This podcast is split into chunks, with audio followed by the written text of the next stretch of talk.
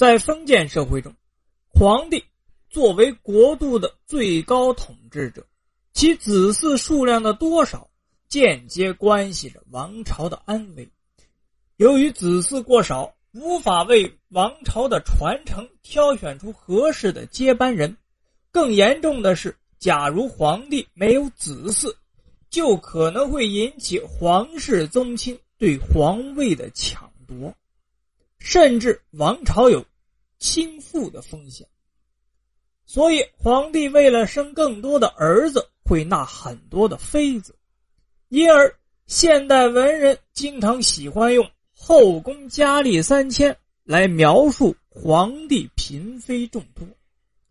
由于皇帝嫔妃众多，所以每天都要为如何确定侍寝的人选而懊恼，而嫔妃们则为了争得给皇帝侍寝的机会，也是费尽心思。由于一旦与皇帝一夜春宵之后诞下龙子，就保住本人的。后半生荣华富贵，因而，在历史上，因皇帝选嫔妃侍寝、嫔妃争宠，也是闹出了许多荒唐的事情。今天呢，幺八三就带大家一块了解一下，皇帝是如何选择侍寝妃子的。史书上记载，晋武帝司马炎十分风流好色。每年都要从全国各地为自己挑选秀女，来填充空虚的后宫，甚至连父亲司马昭的女人那都不放过。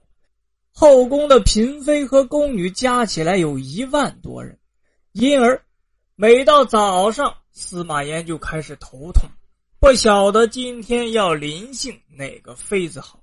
由于司马炎在宫中常常乘坐羊车。所以就想出了，本人所乘坐的洋车停在哪里，就统姓哪个嫔妃，这就是历史上著名的“洋车忘姓”的故事。嫔妃们为了争得晋武帝司马炎的一夜宠幸，那是无所不必其极，居然想到了把竹叶插在门上，把盐水洒在通往本人门口的小路上的办法。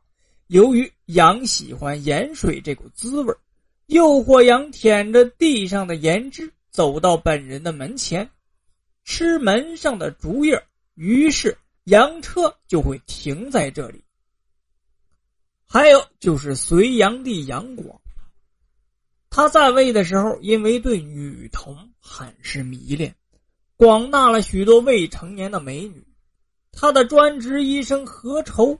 还专门为他做了四翼车，让隋炀帝能够特地用这辆小车来临幸童女，且四翼车上悬挂着铜饰配件，目的是为了在车摇动的时候发出声音，以掩盖车内临幸时的声音。使人感觉不可思议的是，车内还潜伏着许多的机关，甚至可以绑住童女的手足。让她无法动弹，也方便隋炀帝临幸时毫不费力。